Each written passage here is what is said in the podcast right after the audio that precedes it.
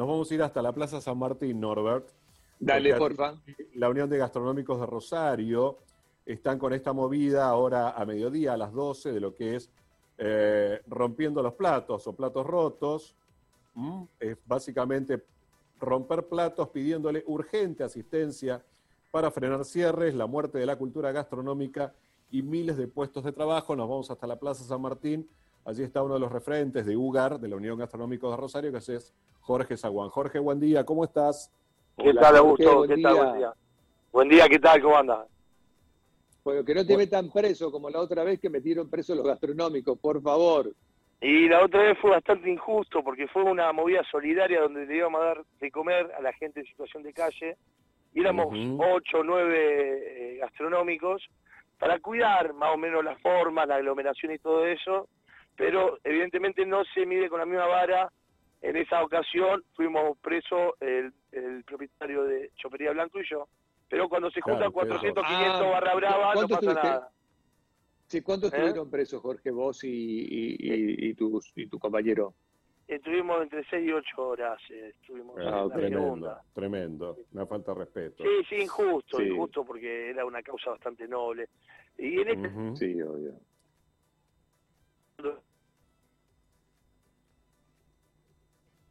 Jorge, te perdimos perdiendo. un poquito. Te estamos perdiendo, ¿eh? Hola, hola.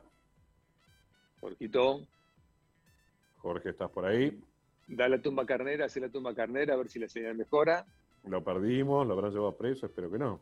No, no, y estaba rompiendo muchos platos. Puede Estaba ser, rompiendo muchos ser. platos, puede ser, puede ser. A ver, bueno. eh, Bueno, Ahí Juan- Fran lo está si llamando lo de podemos- nuevo.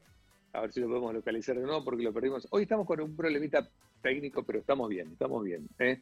Eh, además del delay que tenemos, porque Agus está en un lugar, yo estoy Y en otro. Cuestiones la radio- ocurren. Si estuviéramos todos Sí. en el estudio sería diferente. Sí, Ahí sí, lo recuperamos, ¿eh? eh, Jorge, estoy de ¿estás por vuelta, ahí? estoy de vuelta. Sí, sí. Habíamos perdido, ¿eh? Vamos. Sí, no pasa nada. Bueno, te comentaba, la movida se llama Seguimos pagando los platos rotos. Consideramos que, que si, si no nos dejan trabajar, no tendrán que... de- necesitamos una ayuda del gobierno. El reclamo es genuino, por lo menos genuino, en donde no ya, ya ha instrumentado una ayuda en lo impositivo, pero no en la asistencia social, ni siquiera en los... eh, en los servicios, como bien sabe Augusto, acá el gas es muy importante, la luz, con las cámaras, la heladera bajo mesada, Claro, claro. eh, son muy importantes. Yo no puedo apagar la heladera a la noche.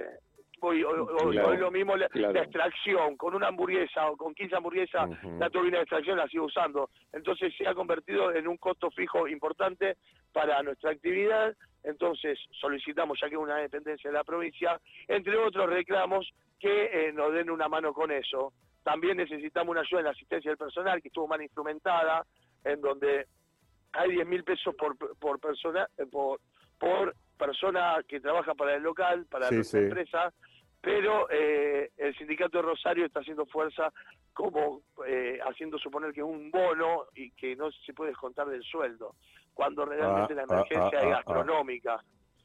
Claro. Este, eh, cosa que no pasa con el sindicato de Rafaela ni Santa Fe. Esto es pura y exclusivamente de Rosario. De Rosario, tremendo, tremendo. ¿Y qué, qué, qué han tenido de parte de las autoridades o nada? Mira, ayer hubo una reunión con eh, eh, el ministro de Producción en donde no estaba no estaba atento al pedido hombre petitorio que lo hicimos de manera formal junto a la gente de AEGAR eh, eh, a través de Aviano. Eh, después de un más de un mes de- del pedido no, no, no sabía nada. Eso es lo que te produce una gran impotencia y ya es frustrante eh, tratar de, ser oído. Por eso nos juntamos hoy acá por segunda vez, eh, rompiendo platos en las puertas de la gobernación, para visibilizar la problemática que tenemos en esta actividad, que creo que ha sido una de las más golpeadas eh, desde el arranque de la pandemia. Recordemos que el 20 de marzo, del 20 de marzo, no dejamos de tener restricciones.